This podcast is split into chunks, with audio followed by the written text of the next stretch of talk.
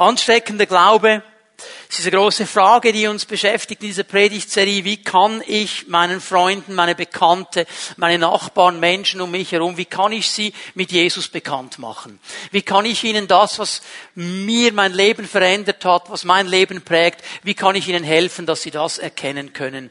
Und wir haben am Anfang dieser Predigtserie vier Männer gesehen, die waren sich einig in ihrem Ziel. Sie wussten, unser Freund, ihm kann nur Jesus helfen.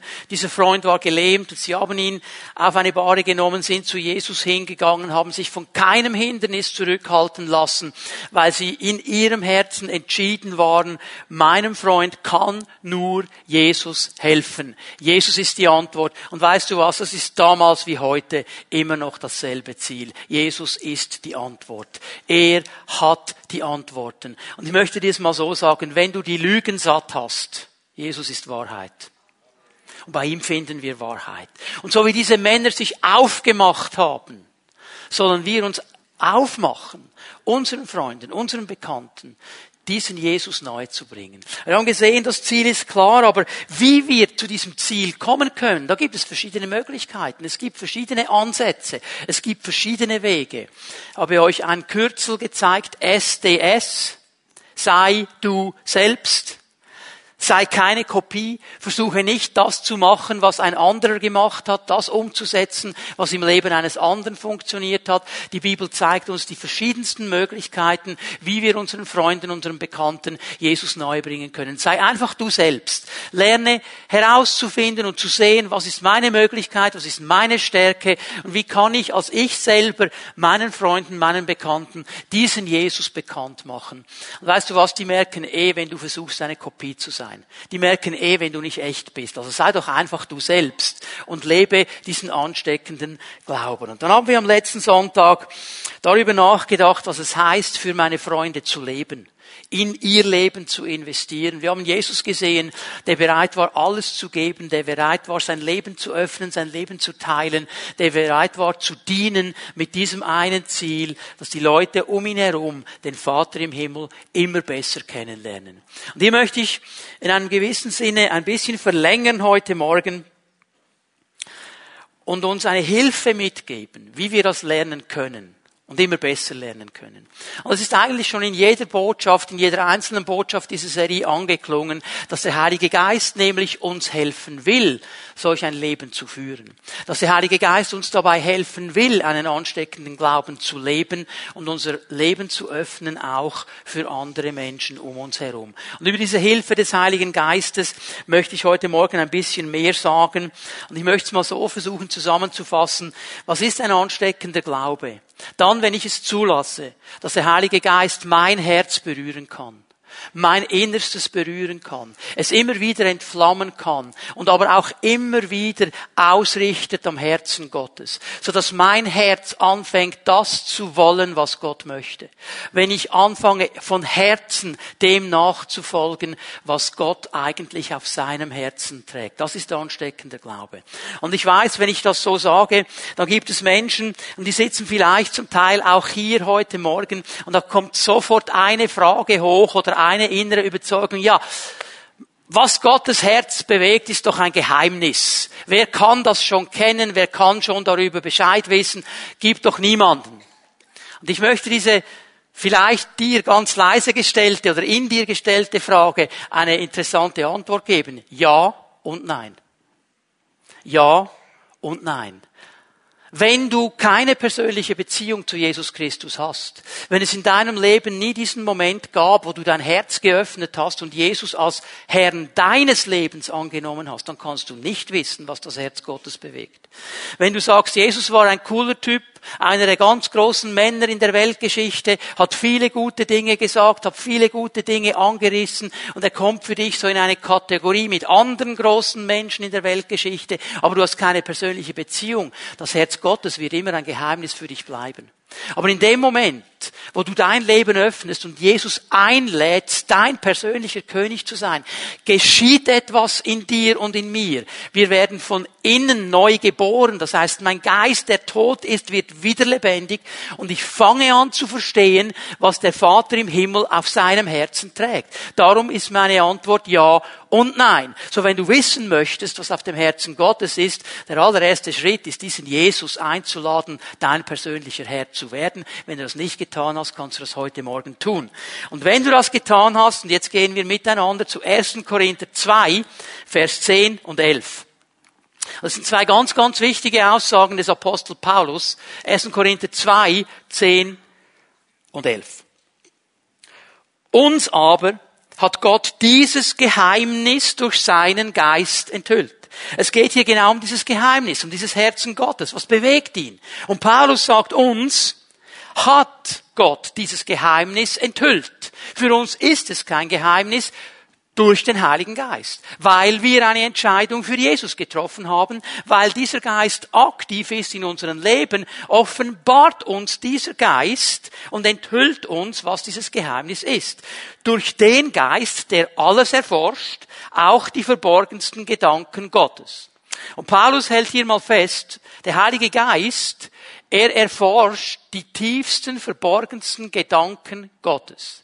Er selber weiß, was im Herzen Gottes ist. Und er erforscht es bis in den tiefsten Winkel hinein. Bis in den tiefsten, verborgensten Winkel hinein. Jetzt gehen wir zu Vers 11. Nur Gottes Geist ist dazu imstande. Schon diese Aussage ist ganz wichtig. Nur Gottes Geist ist dazu imstande. Hey, du kannst jahrelang studieren, Theologie und was auch immer du studieren willst. Dieses Geheimnis wird dir nicht offenbart werden durch dein Studium. Nur der Geist Gottes ist dazu imstande. Wir müssen uns öffnen für diesen Heiligen Geist und von ihm hören. Und jetzt kommt ein interessantes Bild. Genauso wie die Gedanken eines Menschen nur diesem Menschen selbst bekannt sind, und zwar durch den menschlichen Geist, genauso kennt auch nur der Geist Gottes die Gedanken Gottes. Niemand sonst hat sie je ergründet. Was wir in unserem Herzen denken, ist anderen nicht sichtbar. Du siehst nicht, was dein Nachbar denkt. Das ist immer die große Sache nicht. Frau sagt zu Mann, was denkst du? Mann sagt nichts. Und sie weiß genau, er denkt etwas. Er denkt nicht nichts. Wir denken immer etwas. Und dann vielleicht, okay, wenn du genug lange verheiratet bist, hast du gewisse Mimiken schon gecheckt und denkst, okay, wenn er diese Mimik macht, denkt er wahrscheinlich in diese Richtung. Aber du weißt es immer noch nicht ganz. Dreh dich mal zu deinem Nachbarn. Schau ihn mal an. Du siehst nicht, was er denkt. Das ist verborgen in seinem Herzen. Und stell dir mal vor, wir hätten jetzt hier eine Maschine und diese Maschine wäre in der Lage, die Gedanken deines Herzens zu zeigen. Wer wäre freiwillig bereit, hätten wir denn diese Maschine, jetzt hier nach vorne zu kommen, sich mit dieser Familie oder dieser Maschine anzuklinken und dann irgendwie deine Gedanken sichtbar zu machen hier auf den Bildschirmen für alle? Okay? Aha. Weil wir manchmal Dinge denken, da sind wir froh, dass niemand weiß, was wir denken. Aber wir wissen es.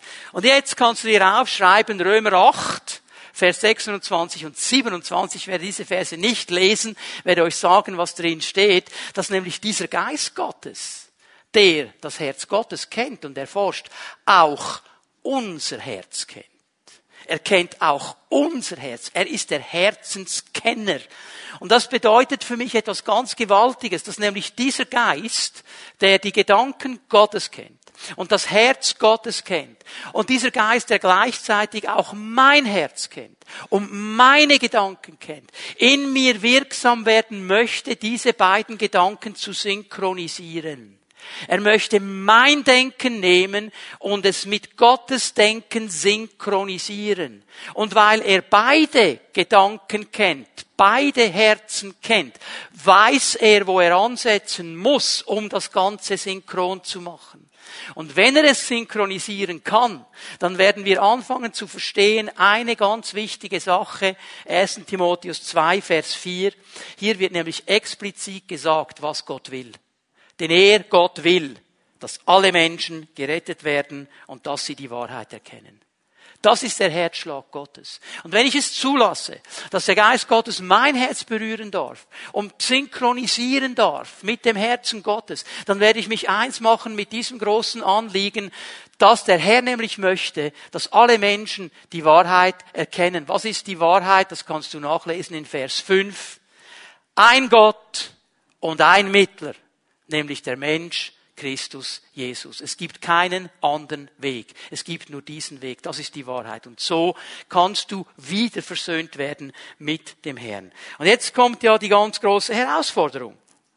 Dass Jesus dieses Anliegen, dieses Herzensanliegen, dass alle Menschen die Wahrheit erkennen, umsetzen möchte durch seine Gemeinde und mit seiner Gemeinde. Und dass wir uns hier richtig verstehen, die Gemeinde ist nicht ein Haus. Die Gemeinde, das bist du und ich, sind Menschen. Weil Ekklesia, dieses griechische Wort, das mit Gemeinde übersetzt wird, das heißt eigentlich wörtlich die Herausgerufenen. Herausgerufen. Herausgerufen auf einem alten Leben in ein neues Leben in der Nachfolge. Das sind Menschen. Also Gemeinde sind auch nicht die anderen.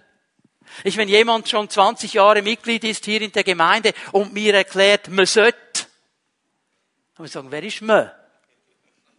Ja, ihr solltet, ja, gehörst du nicht dazu. Ich bin seit 20 Jahren Mitglied. Ja, wieso redest du immer von den anderen? Dann bist du die Gemeinde. Amen? Ja? Schaut da mal zu deinem Nachbarn sagen, du bist die Gemeinde. So. Und mit diesem, jetzt hätte ich fast gesagt, mit diesem Haufen herausgerufenen, es ist ja so, möchte Gott diesen Auftrag umsetzen. Und weil er ja weiß, dass das extrem schwierig ist, gibt er uns eine Hilfe. Klammer. Es ist auch noch schwierig mit dieser Hilfe. Klammer geschlossen. Aber wir haben mindestens eine Hilfe. Und diese Hilfe, Apostelgeschichte 1, Vers 8. Und jetzt denkst du vielleicht, ja, das muss doch einfach sein. Ich bin in einem Pfingstgottesdienst. Ich muss diese urpfingstliche Bibelstelle doch hören. Aber die ist auch ganz wichtig in diesem Zusammenhang.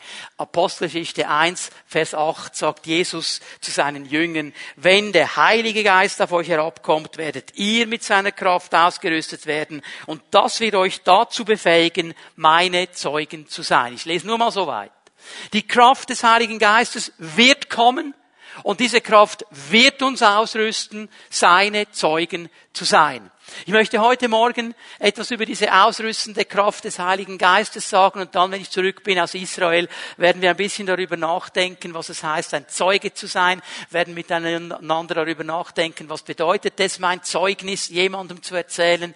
Aber heute mal diese Kraft des Heiligen Geistes, die wir uns anschauen wollen. Wie hilft sie uns, einen ansteckenden Glauben zu leben? Die Person des Heiligen Geistes. Gott will uns nicht einfach nur neu sein. Er will in uns wohnen. Das ist die gewaltige Botschaft des Heiligen Geistes, die ich euch jetzt gleich zeigen werde. Und er möchte uns helfen, diesen Heiligen Geist immer besser kennenzulernen und eine Beziehung mit ihm zu entwickeln. Ich werde euch heute Morgen vier wichtige Dinge zeigen in Bezug auf diesen Heiligen Geist. Und den ersten Punkt, den mache ich relativ kurz. Wenn du mehr wissen möchtest zu diesem ersten Punkt, ich verweise dich auf unsere Homepage, auf unseren YouTube-Channel. Geh da mal hin, da sind die Botschaften der Pfingstkonferenz, Kraftkonferenz, dieses Jahres drauf. Da habe ich viel detaillierter über diese Dinge noch gesprochen. Hör dir das noch einmal an, dass du dann wieder all diese Dinge noch einmal in Klarheit vor dir hast. Aber was ich hier ganz kurz anreißen möchte, wir müssen den Heiligen Geist kennen und immer besser kennenlernen. Das ist das ganz wichtige Anliegen. Wir müssen diesen Geist kennen und immer besser kennenlernen, weil er uns helfen will in dieser großen Aufgabe, unseren Freunden Jesus bekannt zu machen und sie zu Jesus zu bringen. Und die Frage ist ja immer wieder, die kommt immer wieder, wo du bist. Wer, wer genau ist denn der Heilige Geist und wie kann ich denn und wie soll ich denn? Und ich möchte euch hier ein bisschen mit hineinnehmen in das, was Jesus in der letzten Nacht, bevor er ans Kreuz ging, seinen Jüngern erklärt haben. Johannes 14, Johannes 15, Johannes 16. Drei ganz wichtige Kapitel, wenn es um den Heiligen Geist geht. Das sind diese Kapitel in dieser letzten Nacht, bevor Jesus gestorben ist. Und er hat seinen Jüngern sehr viel über diesen Heiligen Geist erklärt. Und er beginnt damit in Johannes 14 im ersten Kapitel, dass er sagt, im ersten Vers, dass er sagt, hey, äh, euer Herz soll nicht traurig sein Euer Herz soll nicht traurig sein. Was ist hier geschehen? Die Jünger, die waren drei Jahre mit Jesus zusammen. Tagtäglich. Man könnte es so sagen, die hatten eine WG mit Jesus. Die waren wirklich ganz eng miteinander zusammen, haben das Leben geteilt. Und stell dir mal vor, gibt es etwas Schöneres, als so nah mit Jesus zu sein? Der Herr aller Herren, der König aller Könige, der Helfer und was er alles ist, voller Liebe, voller Gnade, voller Verständnis, ist da, hilft uns. Und der ist Einfach drei Jahre lang bei mir, jeden Tag. Wow, genial. Und jetzt kommt er eines Tages und sagt, äh, ich werde im Fall gehen. Also, dass dann das Herz traurig wird, das können wir nachvollziehen. Und dann sagt er noch dazu, und übrigens, wo ich hingehe, da könnt ihr jetzt noch nicht mit. Verstehen wir, dass sie traurig sind. Und wieso sagt er, seid nicht traurig? Weil wir hier jetzt etwas lesen in Johannes 14, Vers 16. Er sagt, wenn ich beim Vater bin, dann wird Folgendes geschehen. Der Vater wird euch an meiner Stelle einen anderen Helfer geben, der für immer bei euch sein wird. Ich werde ihn darum bitten. Der Vater wird euch einen anderen Helfer geben. Einen anderen Helfer. Und hier ist mir ein Wort ganz besonders wichtig, es ist das Wort anders anders. Wir äh, in der deutschen Sprache, wir haben einfach das Wort anders und anders ist anders und dann ist es eben nicht so, wie ich bin und anders. Punkt. Im Griechischen gibt es zwei Worte für anders und die müssen wir gut verstehen. Das erste Wort, das im Griechischen für anders gebraucht wird, ist das Wort heteros. Und heteros bedeutet etwas von einer ganz anderen Art. Ganz unterschiedliche Art. Etwas wirklich anderes, eben anderes. Darum reden wir ja von einer heterosexuellen Beziehung und Ehe, wenn ein Mann und eine Frau zusammenkommen. Übrigens, es gibt nur eine heterosexuelle Ehe. Alles andere ist nicht biblische Ehe. Alles andere ist nicht das, was Gott gedacht hat. Egal was die Welt sagt, egal was die Wissenschaft versucht zu erklären, es gibt nur eine heterosexuelle Ehe. Das hat Gott so geplant und so gedacht. Einfach, dass es mal wieder gesagt ist, wenn wir dann von Ehe sprechen wollen. Und in die, und das merken wir ja, oder? Also, hallo? Liebe Männer, wir alle warten doch darauf, dass einer endlich das Buch schreibt, wie verstehe ich meine Frau? Du kannst noch lange warten. Die kannst du nicht verstehen. Das auch gar nicht so gedacht. Es ist so ganz anders. Und dann heiratest du und denkst, oh, ich habe was ganz anderes geheiratet als ich bin. Ja, hallo, willkommen, guten Morgen. Heteros, okay? Ganz anders. Aber dann gibt es eben den zweiten Begriff, und das ist der Begriff Alos. Alos bedeutet etwas von der gleichen Art, eigentlich eine Kopie, eigentlich ein Duplikat, genau derselbe Charakter, genau gleich, aber andere Form. Andere Form. Äußerlich nicht gleich. Und das ist das Wort, das Jesus hier braucht. Ich werde euch einen Alos-Helfer schicken. Und was er damit sagt, ist Folgendes. Ich werde euch jemanden schicken, der ist genau wie ich. Er denkt wie ich, er redet wie ich. Er handelt wie ich. Er hat den genau selben Charakter wie ich. Er ist eigentlich eine Kopie von mir. Aber er kommt in einer anderen Form. Während ich als Mensch gekommen bin und euch ein Gegenüber war, wird der Heilige Geist Wohnung nehmen in euch. Ihr könnt ihn nicht sehen. Er hat keine menschliche Gestalt. Aber er ist genauso wie ich. Kopie von mir. Nur die äußere Form ist nicht dieselbe. Darum sagt Jesus, ich komme zu euch zurück. Ich werde euch nicht als Weisen hier lassen, aber ich komme in der Form des Heiligen Geistes. Und dieser Heilige Geist, Vers 17, wird weiter beschrieben als ein Geist der Wahrheit, den die Welt nicht bekommen kann. Was meint er damit? Er meint hier all die Menschen, die keine Entscheidung für Jesus getroffen haben. All die Menschen, die nicht in seinem Reich leben, die können diesen Geist nicht bekommen. Aber die, die mit Jesus zusammen sind, sie bekommen diesen Geist. Und dieser Geist kennt ihr, denn er bleibt bei euch und er wird in euch sein. Zwei wichtige Punkte. Er ist in uns, er lebt in uns und er bleibt ewig in uns. Er bleibt bei uns. Er wird nicht zurückgehen. Ich möchte, dass wir verstehen, dass dieser Heilige Geist in uns wohnt. Das heißt, wo ich hingehe, kommt er auch mit. Kannst ein bisschen böse sagen, ist ja da drin gefangen. Er wohnt da drin. Also wenn ich mich bewege, kommt er mit, weil er darin wohnt. Und er wird nie gehen von mir. Jesus in einer anderen Form. Und dieser Geist Gottes ist unsere große Hilfe. Er ist der Helfer, er ist der Beistand. Das Wort für Helfer, Parakletos, ist eigentlich der zur Hilfe herbeigerufene. Markus, kannst du mir schnell meine Wasserflasche bringen? Da unter meinem, danke. Deckel aufmachen. Dankeschön. Danke, kannst du wieder zurückbringen. So, das ist mein Parakletos. Ich habe ihn zur Hilfe gerufen, weil ich nicht aus dem Scheinwerferlicht gehen wollte und trotzdem etwas verstehen wir. Okay, er ist der Helfer. Der Heilige Geist ist dieser Parakletos. Er ist mir zur Hilfe gerufen. Ich kann ihn rufen. Er hilft mir. Er ist mein Beistand. Er steht bei mir und mit mir und hilft mir. Er ist mein göttlicher Freund, der mir beisteht, der mich in die Freiheit führt, weil er der Geist der Wahrheit ist. Und er bleibt bei mir und er nimmt Wohnung in mir. Er ist aktiv in mir. Er möchte wirksam werden. Johannes 14, Vers 26. Der Helfer, der Heilige Geist, den der Vater in meinem Namen senden wird, wird euch alles weitere lehren und euch an alles erinnern, was ich euch gesagt habe. Er ist aktiv.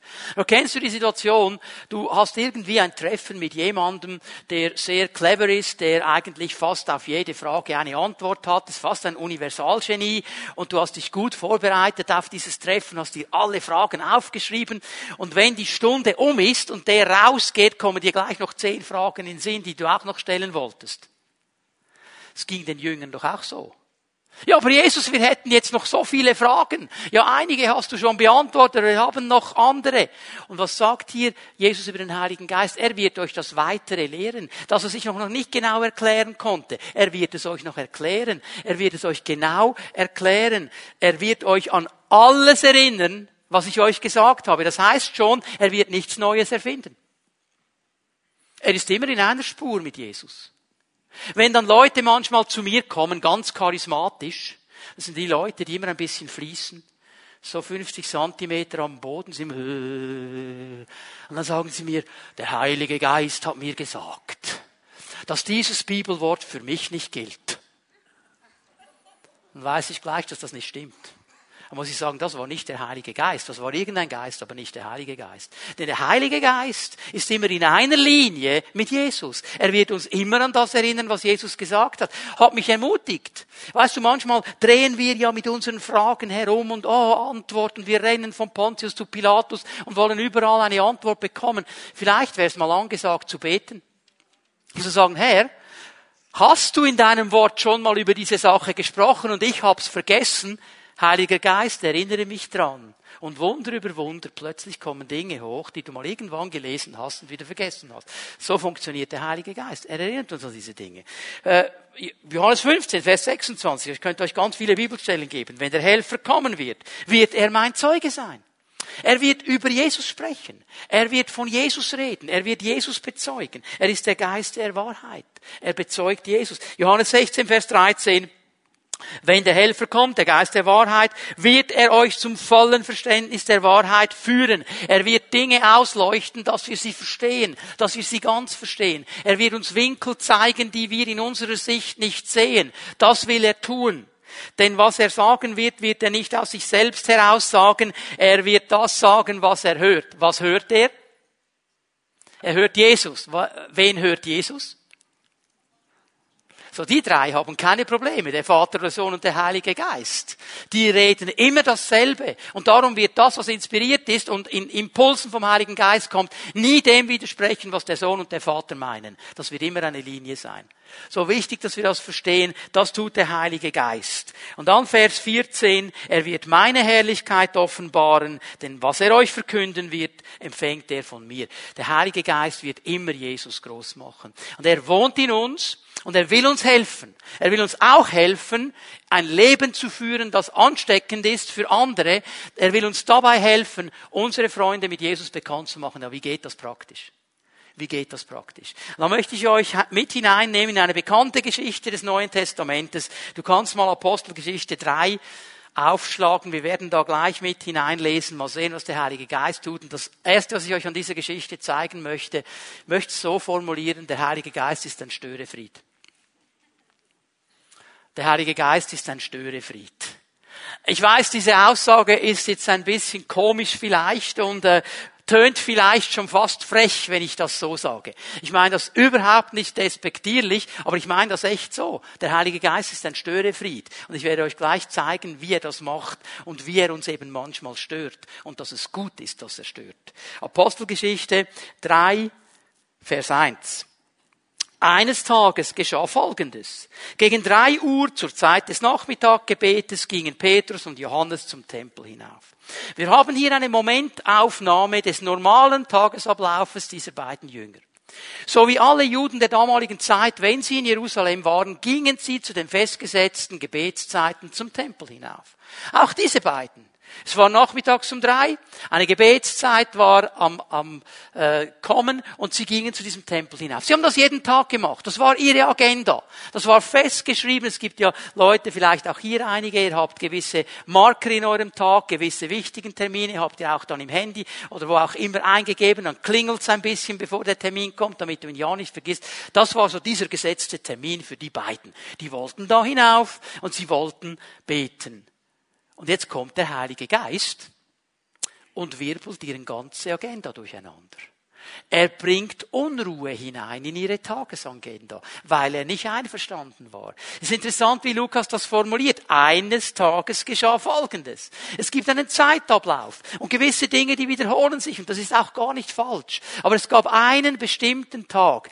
Und jetzt kannst du darüber nachdenken und dir den Kopf darüber zerbrechen, äh, warum an diesem Tag. Warum nicht ein Tag vorher oder ein Tag nachher? Die gingen ja jeden Tag in den Tempel. Warum an diesem Tag? Weißt du was? Hört ihr doch auf, den Kopf darüber zu zerbrechen, was Gott beschäftigen sollte. Der wusste schon, warum an diesem Tag. Weil er genau weiß, was er macht. So, die sind also auf dem Weg zum Tempel. Vers 2.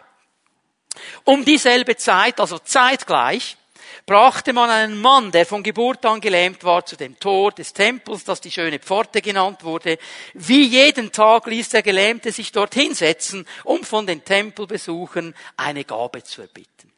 Also auch im Leben dieses Mannes der gelähmt war und darum nicht arbeiten konnte und betteln musste, gab es einen bestimmten Tagesablauf. Der war jeder Tag so. Er wurde an diese schöne Pforte getragen und da bettelte er. Diese schöne Pforte, das ist das heute verschlossene Tor, das goldene Tor, das damals in Jerusalem der Aufgang, der Hauptaufgang zum Tempel war. Die Leute, die zum Tempel wollten, die gingen in aller Regel da durch. Und dieser Mann, hat etwas Gutes gemacht, es war strategisch genial. Es war der beste Ort, um zu betteln. Weil all die Frommen kommen da durch. Und die Frommen, die da beten gehen, das ist ein gutes Klientel, wenn du betteln willst. Weil das sind ja Fromme. Und die wollen ja, was Gott will. Und Gott hat doch gesagt, sie sollen Almosen geben. Das ist der genialste Ort. Und da waren ganz, ganz viele Bettler, Blinde, Gelähmte, einfach nicht in der Lage zu arbeiten, haben da gebettelt. Da war ein Riesenhaufen von Menschen, weil da gingen alle durch. Jetzt haben wir auf der einen Seite einen normalen jüdischen Tagesablauf. Man geht zum Beten in den Tempel. Auf der anderen Seite haben wir einen kulturellen Tagesablauf. Die Bettler, die sind da bei dieser schönen Pforte und sie beten. Als er nun, Vers 3, Petrus und Johannes sah, die eben durch das Tor gehen wollte, bat er sie, ihm etwas zu geben. Das ist ganz normal. Und er war auch gar nicht der Einzige. Ja, wenn die Leute kommen, die da beten wollen, dann bettelt man um Almosen, dann will man etwas von ihnen. Das wäre ja eigentlich die ganz normale Sache. Also ganz normaler Tagesablauf. Aber dieser Tagesablauf, der wird durcheinander beraten. Ich habe mir so gedacht, hey, durch einen ganz einfachen Münzwurf wäre beiden gedient.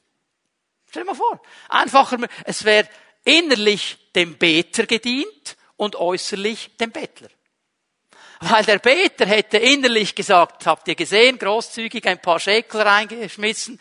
Heute wird eine geniale Gebetszeit. Hast du gesehen, Jesus? Ich habe da Almosen gegeben. Jetzt wirst du mir sicher begegnen. Innerlich zufrieden, hat alles richtig gemacht. Ja, und der Bettler ist äußerlich zufrieden. Er hat das, was er wollte.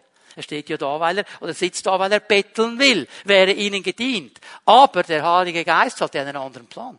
Er hat einen ganz anderen Plan. An diesem Tag war eben etwas anderes. Es war einer dieser Tage, aber er war anders. Es war ein anderer Tag, weil an diesem Tag der göttliche Störenfried, der Heilige Geist aktiv wird. Und er durchkreuzt die Agenda beider Parteien. Beider Parteien. Er wird hier aktiv. Und die Frage, die ich mir gestellt habe, wie ist das mit dir und mit mir?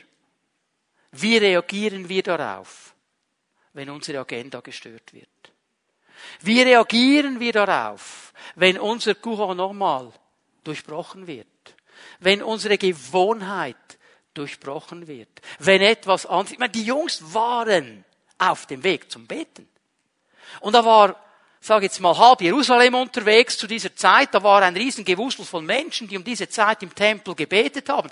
Und vielleicht haben diese zwei mit zwei anderen noch einen Termin ausgemacht, wollten sich an einem ganz bestimmten Ort treffen und wussten ganz genau, wenn ich jetzt hier zu spät komme, treffe ich die nie mehr weil viel zu viele Leute da sind. Oh, äh, geht jetzt nicht, nein, ich kann nicht mit dem Bettler, der ist nachher immer noch da. Ich habe jetzt hier einen anderen Termin, eine andere Agenda. Lassen wir uns stören. Wenn die so sind wie ich, dann hätten die ein Riesenproblem gehabt. Ich mag es nicht, unpünktlich zu sein. Ich bin überpünktlich, könnt meine Frau fragen, sie sind eine Stunde früher da. Und dann muss ich es mir immer anhören. Jetzt sind wir viel zu früh da. Ja, lieber zu früh, wenn zu spät. Okay? Also ich hätte dann Mühe. Und wenn ich jetzt weiß, ich habe einen Termin und der Heilige Geist will meine Agenda crashen, dann denke ich mir, wow, geht das? Ganz ehrlich, das ist gar nicht so einfach. Sind wir bereit, unsere Agenda durchkreuzen zu lassen von diesem Störenfried? Weil er etwas sieht. Weil er etwas sieht. Ist die erste große Frage, die wir uns heute Morgen mal stellen miteinander. Und das zweite, was ich sehe, wenn er dann stört, dann fokussiert er uns auf etwas ganz Bestimmtes. Dann fokussiert er, er stört nicht einfach so. Der stört dich nicht, weil er Freude hat am Stören.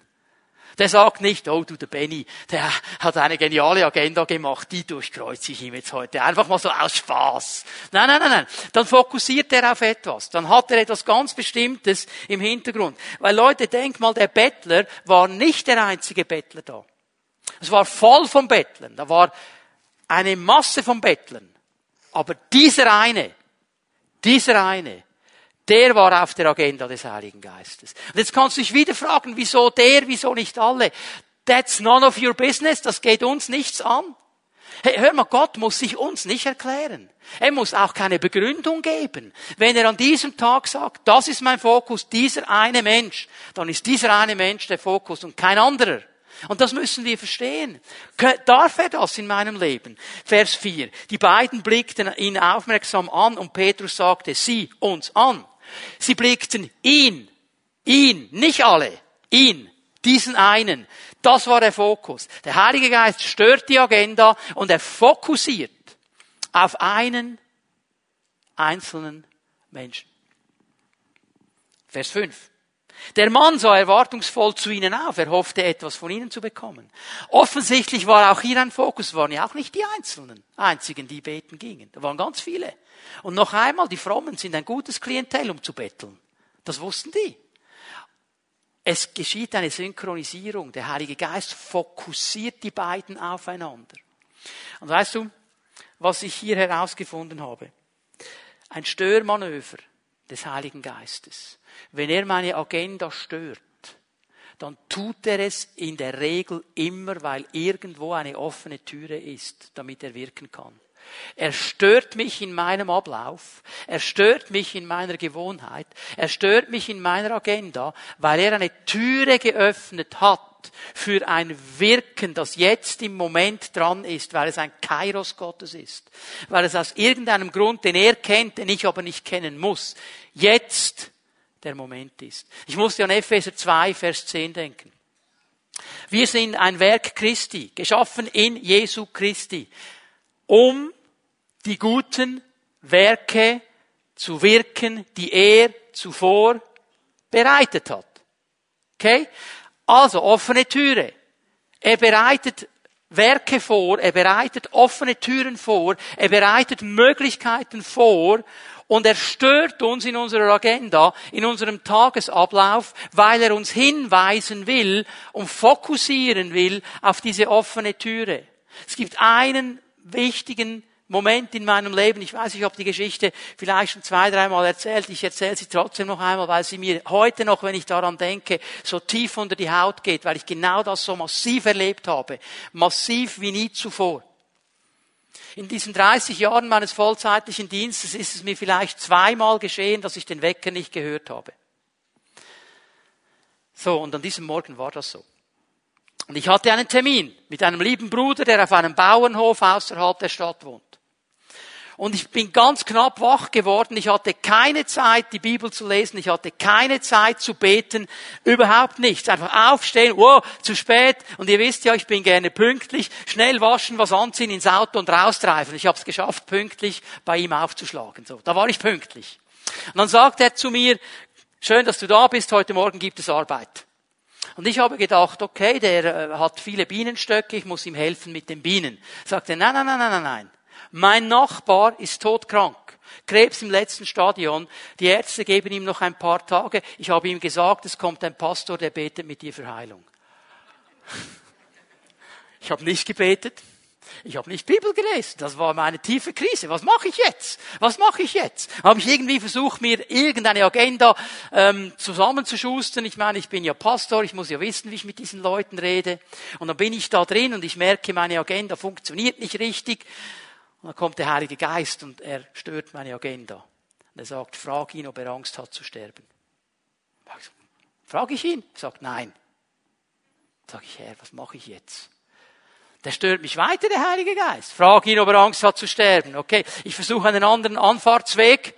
Nein, habe keine Angst zu sterben. Herr, hilf mir. Geist Gottes, hilf mir. Was sagt er? Frag ihn, ob er Angst hat zu sterben. So, ich versuche einen nächsten Anfahrtsweg. Und irgendwie war der besser, denn plötzlich bricht dieser Mann zusammen und, und er sagt, wenn ich das nur ungeschehen machen könnte, wenn ich das nur ungeschehen machen könnte. So, und dann hatte ich ihn. Es gab eine Sache in seinem Leben. Da hätte er sich so gewünscht, er könnte zurück und könnte es in Ordnung bringen. Es war eine Schuld, die nicht vergeben war. Und ich konnte ihm erklären, dass Jesus jede Schuld vergibt. Er hat sein Leben Jesus gegeben. Auf seinem Sterbebett. Ich habe für ihn gebetet für Heilung. Der Herr hat ihn nicht geheilt. Er ist gestorben ein paar Tage später. Und dann bekomme ich wiederum ein paar Tage nach der Beerdigung eine Karte von seiner Frau. Und sie bedankt sich und sagt, Sie wissen Sie, mein Mann ist jetzt ohne Angst gestorben. Leute, das hat nichts zu tun gehabt mit mir. Nicht wegen meinem sympathischen Lächeln. Nicht wegen meiner stupenden Bibelkenntnis, meiner apologetischen Cleverness, alles zu erklären. Vergiss, das kannst du alles vergessen. Das hat nichts damit zu tun gehabt. Ich habe nicht gebetet, ich habe nicht Bibel gelesen, weil ich zu spät war. Wisst ihr, mit was es zu tun hat? Mit einem Kairos Gottes. Und ich hatte die Gnade, da zu sein und Werkzeug zu sein. Aber die Ehre, die gehört nur ihm. Er hat mich gestört in meiner Agenda. Er hat mich fokussiert. Und dann hat er das Werk getan. Und alle Ehre gehört sowieso immer nur ihm. Verstehen wir? Er fokussiert uns. Wenn dich der Heilige Geist stört, bitte denk nicht störe Fried, sondern sag, Herr, was, wo, wie? Wo hast du den Fokus? Wo ist die offene Türe? Was hast du vorbereitet? Und jetzt möchte ich dir noch etwas zeigen über den Heiligen Geist. Dass nämlich dann, wenn der Heilige Geist dich stört, wenn er dich auf etwas fokussiert, du dann den Mut hast, den Glaubensmut hast, da hineinzugehen, dass er es dann ist, der dein Zeugnis bekräftigt. Er. Niemand anders. Denn was geschieht hier? Vers 6, Apostelgeschichte 3. Da sagte Petrus zu ihm, Silber habe ich nicht, Gold habe ich nicht, was ich habe, das gebe ich dir. Im Namen von Jesus Christus aus Nazareth, steh auf und geh umher. Mit diesen Worten fasste er ihn bei der rechten Hand und half ihm, sich aufzurichten. Im selben Augenblick kam Kraft in die Füße des Gelähmten und seine Gelenke wurden fest. Gott ist der Herzenskenner. Der Heilige Geist kennt das Herz Gottes und er kennt das Herz der Menschen. Und an diesem Tag hat er synchronisiert. Er stört die Agenda der beiden Apostel. Er fokussiert sie auf diesen, äh, auf diesen gelähmten Mann. Und sie gehen da hinein. Sie sagen, hey, ich habe kein Silber, ich habe kein Gold, ich habe mein Portemonnaie zu Hause vergessen, aber etwas habe ich. Jesus Christus lebt in mir. Und sie wussten, jetzt kommt eine Heilung von Gott. Und dann, wer hat sie geheilt? Nicht Petrus, nicht Johannes. Jesus durch die Kraft des Heiligen Geistes. hat die Heilung gebracht. Das konnten die beiden nicht. Sie konnten nur den Glaubensschritt tun. Die Bekräftigung aber kommt vom Heiligen Geist. Und ich möchte dich ermutigen, hab doch nicht das Gefühl, du musst die Leute heilen. Du musst die Leute befreien. Du musst alle Antworten haben. Sei einfach bereit für die Störung Gottes. Fokussier dich auf die offene Tür. Geh da hinein und erwarte voller Glauben, dass der Heilige Geist das Wunder tut. Und hör mal, es ist immer ein Wunder. Eine Heilung ist ein Wunder, eine Befreiung ist ein Wunder, eine Freisetzung, dass jemand sein Leben Jesus gibt, das sind alles Wunder. Und das kann nur Gott tun. Das kann nur Gott tun. Und das dürfen wir ganz neu lernen. Und das ist hier geschehen. Wenn wir uns vom Heiligen Geist stören lassen, wird er uns auf etwas fokussieren, was er tun will. Auf diesen Moment Gottes, der jetzt dran ist. Wenn wir dann bereit sind, diesen Schritt des Glaubens zu tun, dann wird das Zeugnis durch Kraft bestätigt, durch Kraft des Heiligen Geistes. Wenn wir ihm vertrauen, wenn wir bereit sind, unsere Agenda auf die Seite zu legen, dann kann Großes geschehen. Und Leute, das geht nicht durch einen Trick. Das geht nur durch diese Offenheit. Du kannst das Wirken des Heiligen Geistes nicht irgendwo so kanalisieren, dass er das macht, was du willst. Wird nicht funktionieren. Aber offen können wir sein bereit, mit ihm vorwärts zu gehen, diese Schritte zu gehen. Ich bin begeistert, wenn ich nur ganz kurz in die Apostelgeschichte hineinschaue, wie oft dieser Heilige Geist die Agenda gestört hat, Dinge durcheinandergewirbelt hat und wenn die Menschen sich dann darauf einließen, große Dinge tut. Ich meine, es beginnt am Pfingsttag mit Apostelgeschichte 2. Der hat ihnen das ganze Fest durcheinander gebracht. Ja, das Fest, das gefeiert wurde, die Juden haben das jedes Jahr gefeiert, feiern es heute noch, Pfingstfest. Es ist klar geregelt, wie das zu laufen hat. Nicht? Zuerst die Torte, dann den Wein. Äh, der Ablauf war klar, okay? So. Und jetzt kommt der Heilige Geist und er kommt einfach und stört und crasht die ganze Agenda. Bringt alles durcheinander. Denk dir mal, der Josephus mit seiner Hanna, du, die waren auf dem Weg zum Tempel, weil sie jetzt ihre Pfingstliturgie durchmachen wollten. Und plötzlich kommt ein riesen Wirbelsturm, ein riesen Wind, ein riesen Getöse, ein riesen Krach und sagen, Schatzu, hast du auch gehört? Steht aber nicht im Ablauf. Und dann sind sie dem nachgegangen, da steht eine Gruppe von 120 Leuten mit Feuer auf dem Kopf. Hallo? Und dann sind sie noch alle irgendwie so unterwegs, offensichtlich, weil die hatten alle das Gefühl, die sind betrunken. Was ist hier los? Und dann fängt Petrus an zu predigen in der Kraft des Heiligen Geistes. Und er predigt diese Predigt. Und am Schluss bekehren sich 3000. Warum haben die sich bekehrt? Wegen Petrus. Weil Thomas hinter den Kulissen gebetet hat wie ein Weltmeister. Warum? Wegen dem Heiligen Geist. Er ist der Herzenskenner. Er kennt das Herz Gottes und er kennt das Herz der Menschen. Und die Menschen hören zu. Und was sagen sie dann am Schluss der Predigt? Es geht uns durchs Herz. Was sollen wir jetzt machen? Geist Gottes war es. Kapitel 3 haben wir gesehen, durchkreuzt ihre Agenda, bringt eine Heilung. Kapitel 4, die Heilung hat dann noch Auswirkungen gehabt, die wurden dann festgenommen. Und jetzt stehen sie vor dem Hohen Rat. Und der Heilige Geist crasht die Agenda des Hohen Rates. Warum habt ihr das getan? Wie habt ihr das getan? Welche Kraft? Die wollten irgendwie den Trick, die Zauberkraft, die wollten irgendwie den Zaubertrank. Er sagt, das haben nicht wir gemacht, das war Jesus. Und dann predigt er wieder los. Und jetzt stehen, hier hast du eine Versammlung von Theologen, Schriftgelehrte, Pharisäer, das waren Theologen, intellektuell top drauf. Und die stehen da, schauen diese beiden Fischer an denken, hallo, die kommen doch vom See Genezareth. Wenn wir das hören, die kommen aus Galiläa, hat das für uns keine große Bedeutung. Wenn wir aber wissen, dass die Galiläer damals einen ganz bestimmten Dialekt hatten, so einen ganz schlimmen, den du gar nicht rausbringst und als Nicht-Galiläer fast nicht verstehst. Also ganz am Anfang, liebe Walliser Geschwister, verzeiht mir, Ganz am Anfang, als wir vom Aargau ins Wallis kamen, wenn sie dann im Rudel kamen und sehr schnell waren, da haben wir auch nicht verstanden. Okay. Und jetzt stehen die und die artikulieren sich ganz klar und ganz sauber und ganz gut. Und die sind ja nicht mal Gelehrte. Das sind ja Fischer.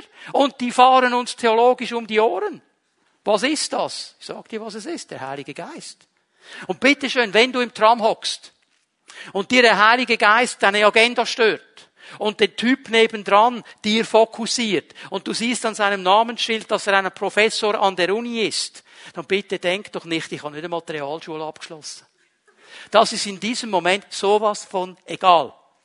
Ihr versteht, was ich meine. Ich sage nicht, es ist egal, was du für einen Abschluss machst, aber ich sage dir, in diesem Moment ist es völlig egal. Weil ob der Professor oder was auch immer ist, wenn der Heilige Geist eine Türe öffnet, fokussiert auf diese Türe und mich hineinschickt, dann weiß ich, ich habe genau das, was der Professor braucht. Amen.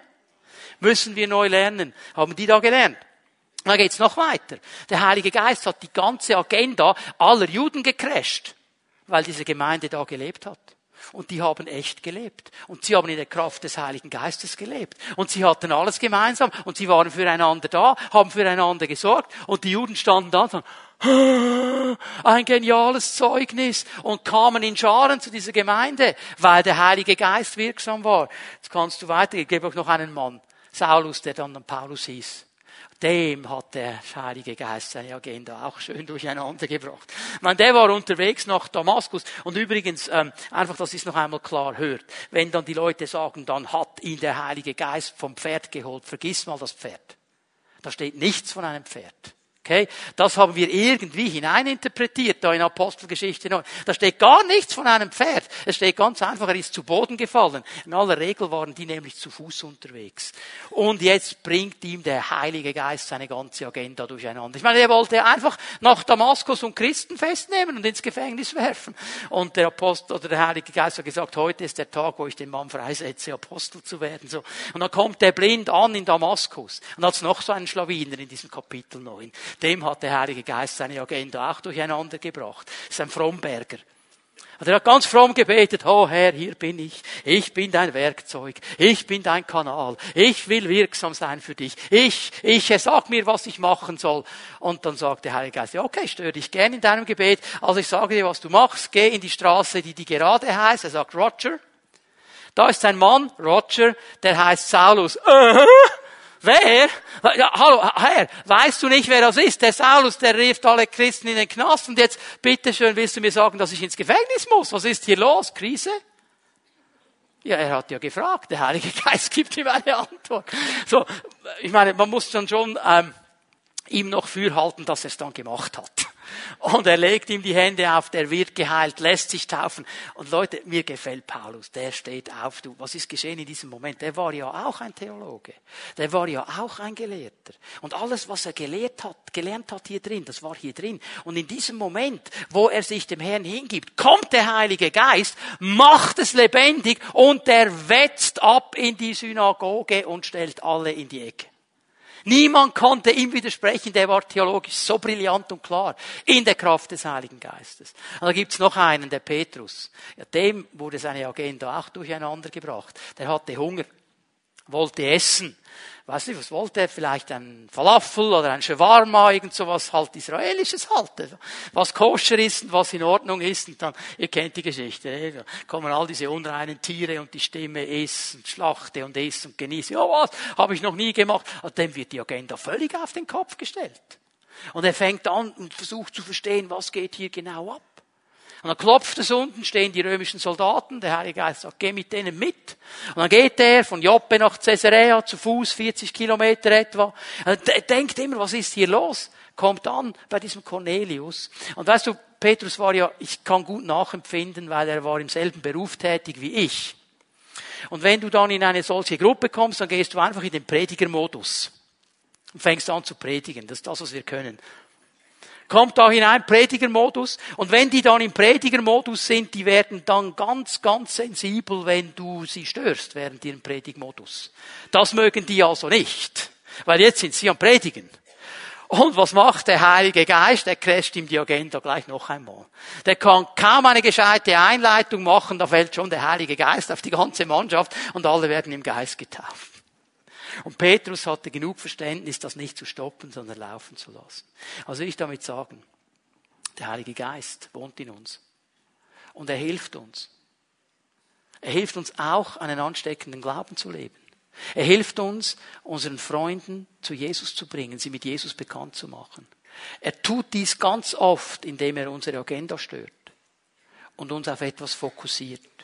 Und wenn wir dann den Mut haben, einen Glaubensschritt zu tun, dann wird er kommen in seiner Kraft und wird durch seine Kraft bestätigen, was wir im Glauben getan haben. Und das ist so eine starke Hilfe. Ich möchte noch etwas sagen, ein Impuls, der mich schon im ersten Gottesdienst sehr stark bewegt hat. Und dann wollen wir beten miteinander. Manchmal haben wir eine ganz spezielle Agenda. Wir haben nämlich eine Agenda, welche Menschen gerettet werden sollten. Und das sind in der Regel Menschen, die uns nahestehen. Es sind Freunde, es sind vielleicht Familienmitglieder, die Jesus noch nicht persönlich kennengelernt haben. Und das ist eine gute Sache. Natürlich sind sie nah an unserem Herzen. Aber manchmal sind wir so fokussiert auf diesen Moment, der muss jetzt, dass wir die Fokussierung Gottes verpassen. Dass wir die offenen Türen gar nicht sehen, die er für uns bereitet hat. Und ich möchte dich ermutigen, lass dich auch in dieser Agenda stören. Vertraue dem Herrn. Vielleicht wünschst du dir so, dass deine Schwiegermutter sich endlich bekehrt. Und was fokussiert der Heilige Geist? Dein Chef. Du sagst vielleicht innerlich, okay, sie sind beide ein bisschen nervig, aber dann geh durch diese Tür. Weißt du, was ich herausgefunden habe? Immer dann, wenn ich den Mut hatte, das zu tun, dann geschieht auf der Seite der Leute, die mir sehr am Herz liegen, etwas ganz Interessantes. Dann kommen die dann und sagen, du, jetzt habe ich irgendeinen Typen kennengelernt, wir haben einen neuen Mitarbeiter bekommen, ich muss den einführen, mit ihm zusammenarbeiten. Du, der ist im selben Club wie du. Der Herr, der Herr hat eine Agenda, er hat eine Agenda. Und Leute, er weiß, was uns am Herzen liegt, er weiß es. Lass es doch einfach bei ihm. Und vielleicht hast du ja die Gnade, dass er sagt, das ist jetzt der Fokus. Aber geh einfach da hinein, wo der Fokus ist, wo der Heilige Geist seine Agenda stört, dir etwas zeigt. Dann habt den Glaubensmut, das zu tun. Ich lade euch ein, aufzustehen. Wir bitten, dass die Lobpreise nach vorne kommen. Darf ich auch bitten, dass gleich die Pfimiet-Home Leiterinnen und Leiter nach vorne kommen, wenn ihr bereit seid, mit Menschen zu beten und sie zu segnen heute Morgen. Kommt doch bitte gleich nach vorne. Wir werden Jesus anbeten miteinander, ihm noch einmal die Ehre geben.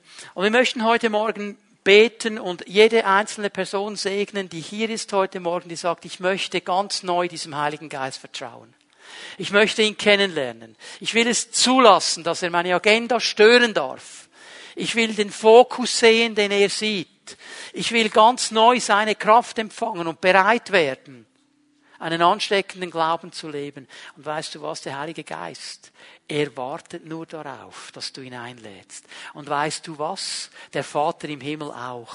Weil Jesus hat über ihn gesagt in Lukas 11, wenn wir ihn bitten, wird er uns den Heiligen Geist geben. Und er wartet darauf, dass wir bitten. So wenn du hier bist heute Morgen und du sagst, hey, das ist mein Anliegen, das möchte ich gerne. Wir werden jetzt Jesus anbeten und dann darfst du hier nach vorne kommen. Diese Leiter werden mit dir beten und die Kraft des Heiligen Geistes wird dein Leben erfüllen. Lass uns den Herrn anbeten miteinander.